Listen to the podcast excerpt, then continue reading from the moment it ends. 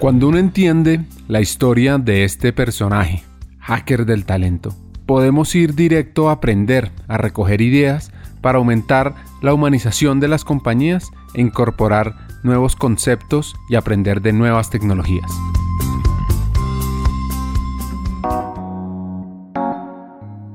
María Pérez lidera los temas de talento en el Grupo BIOS, grupo de empresas que impacta el campo colombiano. Y este lado es sobre la empresa centrada en la gente, sobre el talento del campo, los retos del agro, los nuevos trabajos. Y María es una enamorada de la gente y del agro, por supuesto. Pues mira, la verdad es que a mí me, parece absolutamente interesante el mundo que me tocó a mí de la gestión humana, en el que la conversación de la gente es una conversación estratégica. Es una conversación que determina el hacia dónde van las organizaciones. Y eso me parece fascinante. Entonces, pensar en cómo, cómo las organizaciones se vuelven personas céntricas, ¿cierto? Y cómo de verdad entendemos que, son, que somos nosotros quienes hacemos mejores procesos, quienes generamos las innovaciones, quienes ponemos velocidad a las transformaciones o no, y quienes alcanzamos las metas, eso para mí es fascinante y eso me conecta profundamente. Y creo que a partir de ahí yo construiría cuáles son como mis, los mayores retos que tenemos. Nosotros en Grupo Bios estamos en un negocio, como tú lo mencionabas, donde entregarle capacidad y transferir capacidad al talento que está en la ruralidad tiene que ser un imperativo casi que moral, porque de eso va a depender que Colombia sea un mejor país. Y eso lo hacemos en una cadena integrada que logre llegar hasta, hasta la última granja avícola que nosotros tenemos. Eso no es fácil, es un reto enorme, desde la cualificación todavía en competencias básicas para la gente, desde la solución de las necesidades básicas insatisfechas. Porque cuando tú abres la conversación de talento y, tú, y si tú me dijeras, María Laida, ¿tú en qué, en qué piensas como los grandes desafíos y, y después de la pandemia, hacia dónde te orientas? Y claro, yo te digo, Ricardo, naturalmente tenemos que incorporar tecnología y analítica de datos en la gestión de los temas de talento definitivamente tenemos que trabajar en soluciones y entornos de trabajo que faciliten el equilibrio de la vida, soluciones de bienestar, porque hemos aprendido que no es una vida laboral y una vida familiar, es la vida de ese ser humano. Eh, ¿Cómo hacemos para que los trabajos sean, los equipos de trabajo sean eh, mucho más orientados al trabajo colaborativo, a la gestión integrada de proyectos, a la gestión eh, entre áreas diversas? Y todo eso está muy bien y estoy convencida de que hay que hacerlo. Pero, pero, pero. Pero el problema es que cuando tú miras a Colombia, Colombia te, te pone retos en los que también tienes a personas que no tienen resuelta lo básico, que son empleados de las compañías, que tienen un empleo digno y un empleo estable, que es nuestro pilar, digamos, como, como organización. Pero que cuando vas a mirar esa composición de ese grupo humano, de ese grupo familiar, pues ese es el único empleo que hay en esa familia. Pero son grupos familiares de cinco personas, en el que un salario termina siendo insuficiente para que puedan tener una vivienda digna, para que puedan sufragar los gastos de empleo, para que puedan tener una alimentación nutricionalmente equilibrada para todos. Entonces, cuando tú eres la única fuente de ingresos para una familia, tienes que pensar en cómo ayudas a que el entorno a que con aliados y a que el entorno social que le entregas permita que esa familia se supere también. Nosotros tenemos también esos retos desde, la, desde lo básico de nuestra Colombia y no podemos dejarlos de lado. Tenemos que trabajar en esos otros retos más, más sofisticados y tenemos que trabajar en estos. Y hay una cosa que es fundamental y que es una, digamos, se me ha vuelto a mí como una obsesión reciente, y es cómo somos capaces de hacer disrupción en los trabajos tradicionales. Porque sí es cierto que esos trabajos operativos tan exigentes, pues también el talento que nos va a llegar ahí tiene muchas fuentes de información. Todo el mundo tiene acceso a un teléfono inteligente que le puso el mundo al nivel de una pantalla. Y eso nos obliga desde las organizaciones a también ser innovadores, retarnos a que nuestras estructuras de, de trabajo incorporen flexibilidad, posibilidad de retos y de cualificación a esos talentos jóvenes que van a llegar a ser operarios en nuestras instalaciones y en nuestras granjas y, que se sientan retados, pero sobre todo comprometidos y atraídos a crecer ahí, que esa sea una fuente de desarrollo para ellos. De progreso yo estoy segura que lo somos, porque las empresas hoy cada vez estamos más comprometidas en ofrecer puestos de trabajo remunerados adecuadamente y que le permitan a la gente tener una vida digna. Pero tiene que también sentirse es, es, es, eh, atraído, comprometido, enamorado por esa oportunidad laboral. Entonces, como te digo, para mí eso es una, una, una obsesión. ¿Cómo trabajamos en la disrupción en el trabajo? ¿Cómo le ponemos un poco eh, cómo, enriquecemos un poco como la, el trabajo tradicional, convirtiéndolo en un trabajo mucho más apetecible. Este episodio es gracias a CRIP Bogotá y también a una nueva alianza de hackers del talento que busca impulsar las mujeres construyendo el futuro, a la iniciativa Más Mujeres en Juntas Directivas. Sigamos con el episodio.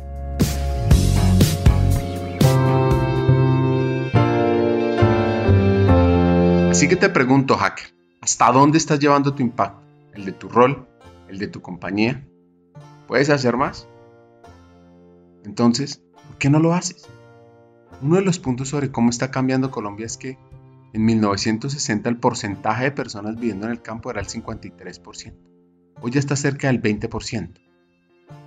Sin embargo, su aporte a la economía, al desarrollo, sigue siendo clave necesitamos el agro para evolucionar. Entonces, ¿qué hacemos? Yo creo que lo, primero es que, que, estamos en un momento casi que inigualable, porque es que la pandemia nos puso, nos obligó a todos a hacernos preguntas a las que no podemos evadir.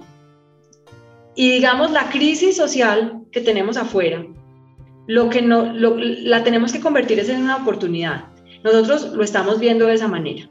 Entonces, estamos sumados a la Alianza Empresarial para Fomentar el Empleo Juvenil y Femenino en Antioquia, que es una iniciativa, digamos, regional, que, ojalá seamos capaces de llevar a otras regiones del país, pero que lo que busca es justamente eso, cómo somos capaces de pensar y sobre todo de cualificar a los jóvenes y a las mujeres para que puedan acceder a esas ofertas de trabajo que vamos teniendo. Pero insisto, formulándonos la pregunta, ¿este es un reto que en, los equipos de talento de Grupo Bios y sus compañías está hoy latente.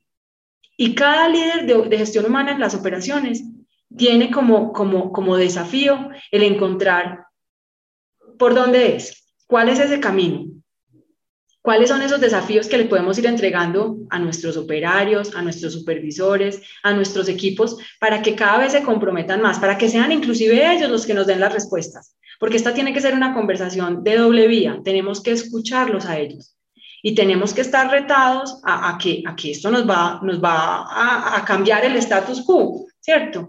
Entonces yo creo que lo primero es eso. Hoy tener formulada la pregunta sobre la mesa y tener equipos conversando alrededor del tema nos va a dar las oportunidades. Y yo sí creo que entender la tecnología como un aliado para lograrlo, como una fuente de oportunidad de crecimiento y de calificación para esas personas que trabajan hoy en nuestras instalaciones, definitivamente va a ser uno de los caminos. Es imposible pensarlo de otra manera.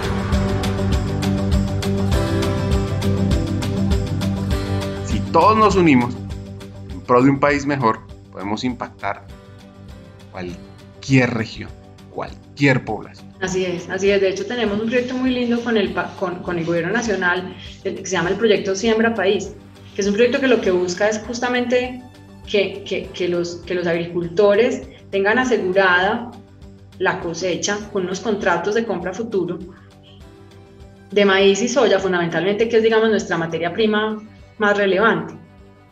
Pero de esa manera también lo que se busca es justamente dejar capacidades allá, calificar la siembra en la ruralidad. Eso tiene unas ganancias enormes para el país, por ejemplo, apostarle a que empecemos a disminuir la dependencia que tenemos de la importación de granos, que es un tema de seguridad alimentaria del que debíamos ocuparnos todos, independientemente de que estemos en este sector o no. Pero digamos, hay que seguir trabajando en ese camino, hay que seguir eh, manteniendo viva la pregunta. Yo creo que, es que al final la humanidad ha evolucionado y ha progresado en función de las preguntas adecuadas de, ponerse esas metas ambiciosas. Nosotros tenemos esa meta ambiciosa de nutrir a todos desarrollando el campo. Hagamos una pausa. Hackers del Talento busca humanizar las compañías, compartir experiencias y mejorar la realidad laboral en Hispanoamérica. Necesitamos de una comunidad, porque solo es imposible. Así que tu apoyo es fundamental. ¿Cómo? Compartiendo nuestros episodios por WhatsApp, por las redes sociales, suscribiéndote a nuestras plataformas y comentando. Ya hay varios que se han montado en esta comunidad. Gracias a Crip Bogotá por tu apoyo y cerramos esta pausa, continuemos con el episodio.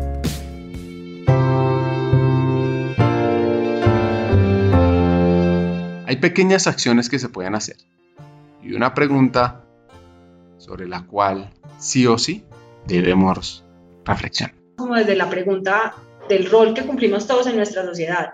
Y yo sí creo que podemos ayudar al mejoramiento, al entorno positivo en el campo, cuando todos, inclusive desde nuestras fincas, a esas personas que nos prestan servicios en las fincas, las contratamos de una mejor manera. Y, esto pues puede ser políticamente incorrecto, pero la verdad es que la pregunta es, tú tienes afiliada a la niña que te presta los servicios de limpieza y te cocina en tu finca, a la seguridad social, le pagas al destajo y le pagas bien, le pagas sus prestaciones sociales, eh, por no hablar pues del trato, pero digamos no me quisiera meter ahí, pero desde el punto de vista como contractual, simplemente, si nosotros empezamos a cumplir con, con el entorno normativo que tenemos en el país, en el campo, cuando vamos y lo tocamos, es que son muchas fincas de recreo y usamos jardineros, mayordomos, eh, empleadas, el que hace las reparaciones locativas, en fin, hay un montón como, como de, yo creo que deberíamos arrancar por ahí. Eso empieza también a que la gente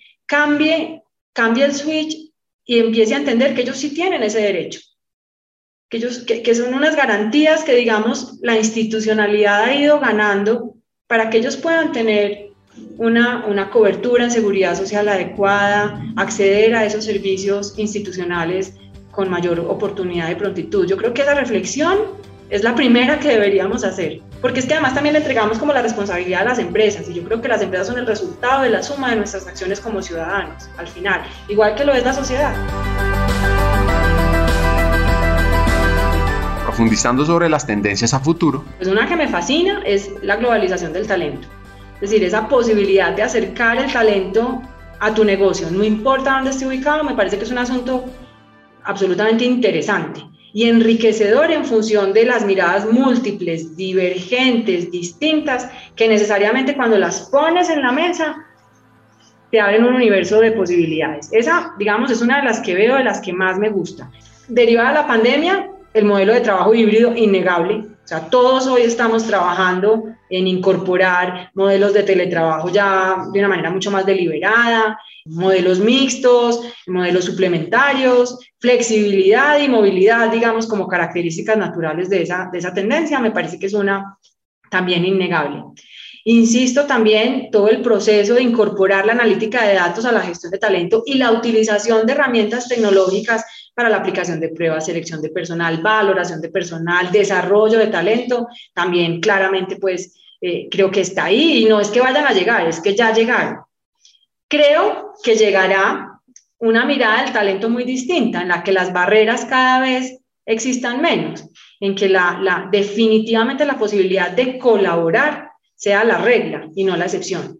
Porque al final, cuando tú conectas la conversación de, digamos, de la escasez de recursos, cuando conectas la presión del cambio climático, cuando conectas la, la, exigencia del consumidor a compañías mucho más responsables, a compañías sostenibles, a compañías que de verdad generen impacto positivo con sus acciones, necesariamente eso te va a obligar a que nos miremos todos como, como parte del mismo colectivo, en el que esa identidad de propósitos nos vaya uniendo. Entonces, creo que va a ser un mundo en el futuro, un mundo con menos barreras y en el que inclusive la, la relación de competencia va a cambiar, porque no va a poder ser esa mirada, primero, extractiva y segundo, en la que gano yo por encima del otro. Tiene que ser una mirada en la que, en la que cómo vamos a ganar todos. Y eso te obliga a colaborar, eso te obliga a eliminar las barreras, eso te obliga a eliminar la desconfianza.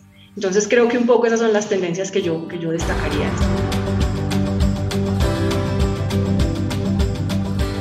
Volviendo a su historia de vida, a los aprendizajes que ha tenido, aquí hay varios hacks de carrera, varios hacks de talento. Rodéese de los mejores, haga muchas preguntas, no le dé pena reconocer que no sabe, pero también siga su corazón y sus instintos. Yo creo que eh, los temas de gestión humana, cuando uno se para con humildad y reconociendo que a quien vas a tocar con cualquier decisión, con cualquier práctica, con cualquier herramienta, es un ser humano, eso te obliga a ser benevolente. Y la benevolencia de verdad hace que pongas el corazón sobre la mesa y que digas, ¿qué vamos a ganar? Y eso, y eso te lleva necesariamente a tener que escuchar a otros. Pero creo que esa sería mi fórmula, por lo menos la que yo apliqué. Me rodeé de los mejores, tuve grandes y he tenido siempre grandes coequiperos que me enseñan todos los días ser abierta a la crítica y ser abierta a que te hagan cuestionamientos. Uno no le debe tener miedo a que la gente te cuestione, o sea, que te digan, María, por ahí no es. ¿Por qué no miramos esta otra perspectiva? Uno, de verdad, eso, eso, a veces claramente todos fallamos y, creemos que tenemos las respuestas, pero, pero yo lo mantengo escrito en un post que miro con frecuencia. Y es, siempre hágase la pregunta y siempre crea que alguien más tiene la mejor respuesta. A, a ver si a uno no se le olvida. E insisto, eh, haga muchas preguntas. Y hay que formarse. Yo muy siempre he creído que, que, hay que hay que formarse. Es decir, para mí estudiar ha sido una, una de las grandes también disciplinas de mi vida. Entonces, buscar. Hoy, hoy además estamos en un mundo tan maravilloso que te permite acceder a cursos especializados de una manera ágil, de una manera rápida y, y, no renunciar a ninguno. Yo pues lo que me han puesto sobre la mesa, lo que me ha parecido interesante, lo he hecho creo que no solamente estudiar de gestión humana, es que hay que entender muy bien el negocio, hay que entender de la estrategia del negocio. Cuando tú tienes claro eso, las soluciones con la gente yo creo que se van dando pues de una manera mucho más alineada.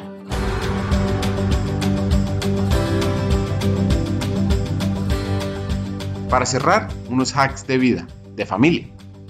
Cualquier decisión que tomes en tu vida, tómala con la tranquilidad de que vas a poder seguir mirando a tus hijos y a cualquier persona a los ojos. Y creo que es un consejo de la ética como guía en las decisiones y en tu vida. La vida no es fácil, la vida empresarial no es fácil y siempre te pone muchos dilemas. Pero para mí eso ha sido como un polo a tierra que ha marcado mi, mi ejercicio profesional es, más orientado un poco por esas conversaciones de mi infancia y esas enseñanzas de mi papá. Y era siempre deja de quejarte, porque la única manera de que los tiempos sean mejores es cuando uno trata de ser uno mejor. Y eso creo que es una frase de San Agustín, si no estoy mal. Y, y mi papá lo repetía mucho. Uno no debe estar quejándose. Ninguna actitud de víctima funciona en la vida. Hazte cargo de ti mismo. Toma las riendas de tu vida y trata de aportar, porque es la única manera como tu entorno y como tu sociedad van a ser mejores. Y se lo repito mucho a mi equipo, háganse cargo, hagámonos cargo de nosotros. Este lado B es una reflexión sobre el talento, el agro, el futuro del trabajo y la trascendencia de tu impacto. Aquí van mis tres hacks. Primero, involúcrese en su entorno para aumentar el impacto positivo. Segundo, generemos un conjunto de conversaciones positivas poderosas nuevas narrativas, nuevas historias para cambiar este país. Y tercero, cuestione, pregunte y escuche para guiar su futuro. Hasta un siguiente episodio y sigamos hackeando el talento.